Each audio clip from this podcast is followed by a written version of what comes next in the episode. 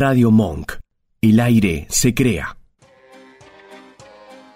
Científicos de Yokohama lograron una fórmula hiperconcentrada de ODDM para que puedas disfrutar una hora más de tu domingo con el mismo festival radiofónico de siempre. Otro domingo de mierda. Kochira.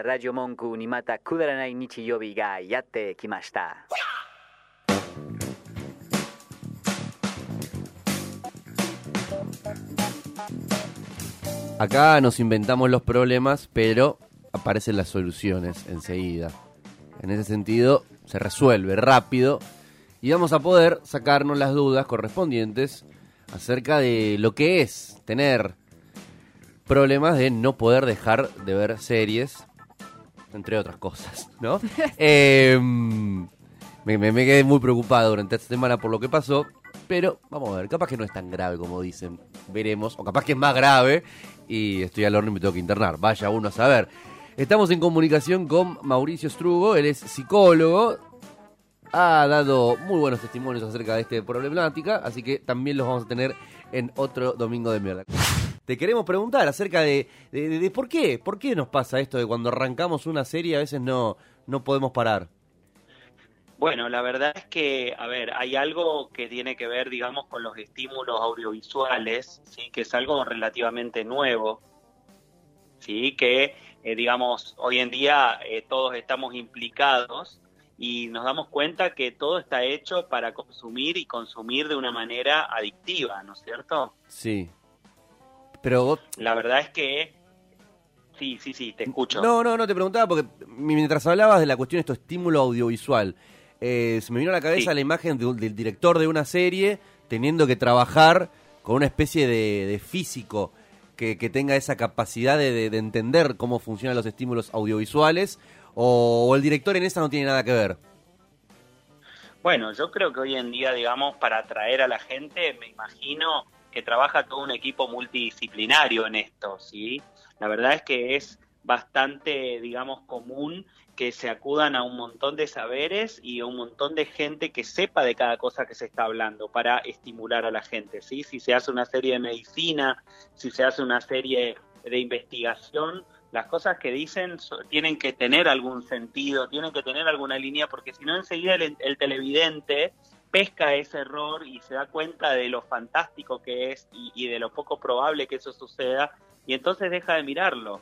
Entonces la verdad que está todo armado para que uno consuma de una manera masiva, y fíjate vos que en los, digamos, todos los streamings como Netflix y todos estos canales, digamos, lo que tienen es esto de a los 5 segundos, a los 10 segundos aparece un segundo capítulo. Claro.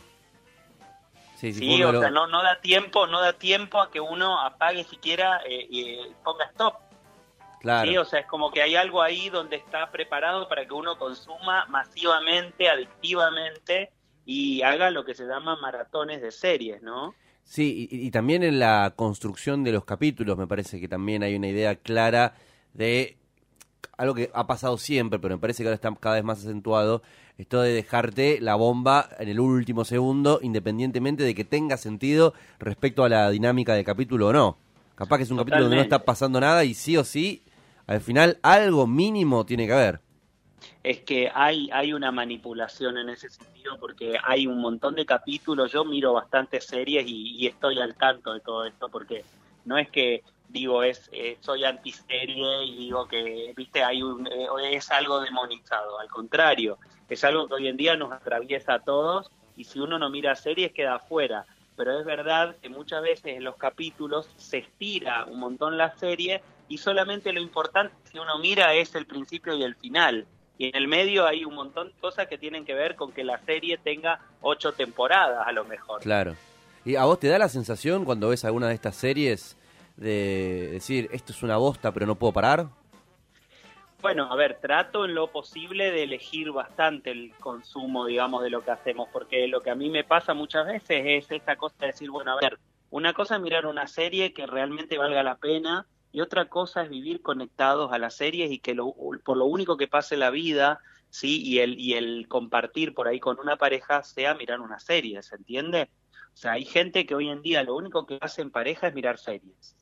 Y cuando yo pregunto, por ejemplo, porque digamos yo soy terapeuta de parejas, entonces pregunto este tipo de cosas, me dicen, sí, sí, compartimos tiempo, miramos series juntos. ¿Se entiende? Y, y la verdad es que, a diferencia de nuestros padres, y mucho más de nuestros abuelos, ¿no? Que tenían un canal para ver y por ahí un programa para ver, y estoy seguro que tenían más sexo que nosotros, dalo por hecho a eso. ¿Más y mejor? Nosotros, y no sé si más y mejor, pero por lo menos tenían más. Porque tenían más tiempo para encontrarse. En cambio, nosotros estamos embobados con la tele, creyendo además que estamos compartiendo. Entonces, realmente tenemos que tener cuidado con eso, porque una cosa es mirar un capítulo y después poder disfrutar de conversar, a veces eh, no mirar nada, ¿sí? Pero, digamos, por más que las series tengan este atractivo eh, adictivo, como, como hablábamos al principio, y que hagan que uno se enganche y no pueda parar. Pero la verdad es que, a ver, a mí me parece que está bueno esto que antes pasaba y con algunas series yo por lo menos lo hago, que es, eh, por ejemplo, como era con Game of Thrones, eh, que yo lo miraba el día del estreno, ¿se entiende? Sí. O con El Marginal, que ahora empezó la nueva temporada también. Eso te lleva a poner ese día. Y si uno no, no lo puede ver en ese momento, bueno, poder verlo, si uno tiene la opción de poder verlo, digamos, porque queda subido, ¿no? En, en- en el canal. Pero, pero no, no vivir todo el tiempo eh, consumiendo de a tres capítulos, de a cuatro capítulos o toda la serie. Hay gente que maratonea todo el fin de semana, Claro. ¿sí? que- que- y por ahí pasa su vida. Sí, sí, que aparte- ¿Hay alguien ahí que es así? Eh, no, yo lo, pla- lo planteé porque me pasó esta semana. Nunca me había pasado, nunca. Y, y me quedé, viste, como medio preocupado. Eh, fueron muchas ¿Tenías, horas ¿Tenías el consecutivas. papagayo al lado o no? Y más o menos, sí, le- le- le- les, les contaba ¿O que te fui a- levantabas para ir al baño? me levanté solamente para ir al baño entre las aperturas de cada serie. Bueno, por lo menos no salteaba la intro. Porque a veces que Ahí te- uno ya con tal de, de- de no perder ni un segundo, saltea la intro y, y ahí ni siquiera va al baño, se aguanta las ganas. Claro, Claro. claro, pero tenés que ir al baño en 30 segundos. ¿Pu- ¿Pudiste ver algo acerca de, a- o, o hacer algún tipo de estudio, más allá de lo que nos pasa a nosotros, eh, lo que es el laburo de ellos, de la composición de, de las series, No, respecto a, ver, la lo que- estética? Lo que sí tengo es eh, estudios, digamos, que hablan de cómo está afectando y cómo se volvió algo adictivo la serie, ¿sí?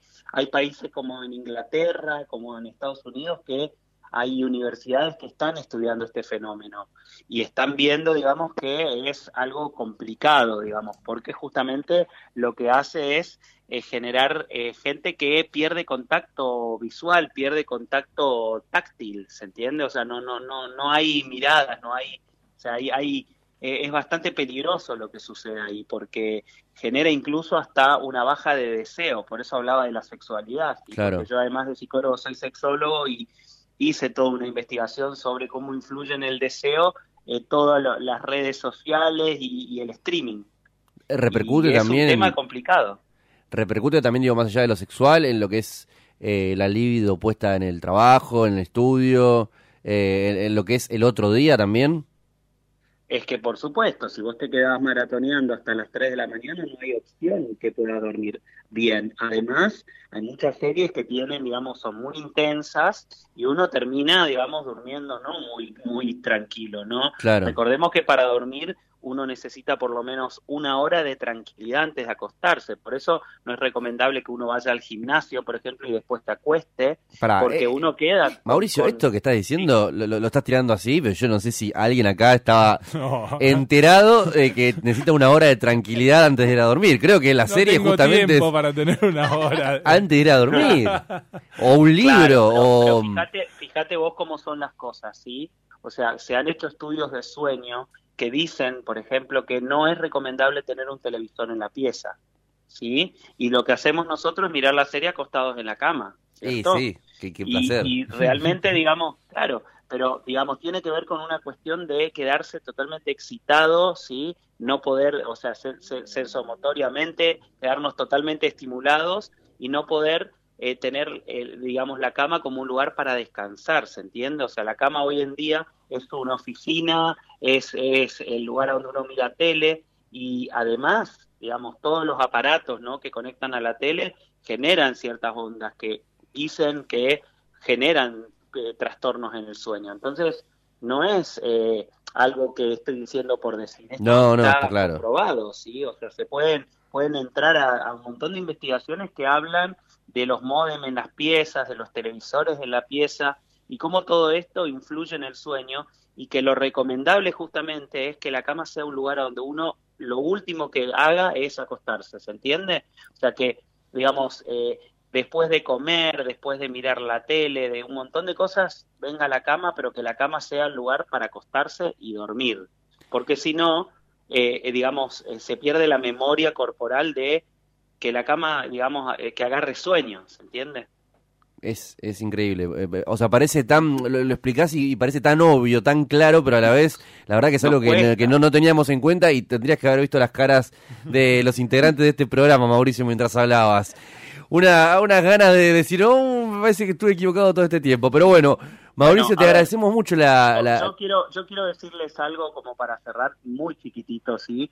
Pero tiene que ver con esto. O sea, la verdad es que no hay que demonizar esto. O sea, e, el tema es el uso y no el abuso, ¿se entiende? O sea, usarlo como algo que está buenísimo, como algo que eh, socialmente da para conversar y para descubrir un montón de cuestiones pero una cosa es usarlo y otra cosa es abusar. Todo lo que se abuse, todo lo que genere una adicción no está bueno, ¿sí? Y permitime decirles mi, red social que es Mauricio Estrugo en Instagram, en Facebook, para que cualquier cosa, si alguien quiere preguntarme algo o quiere agregarme, estoy a la disposición de la audiencia.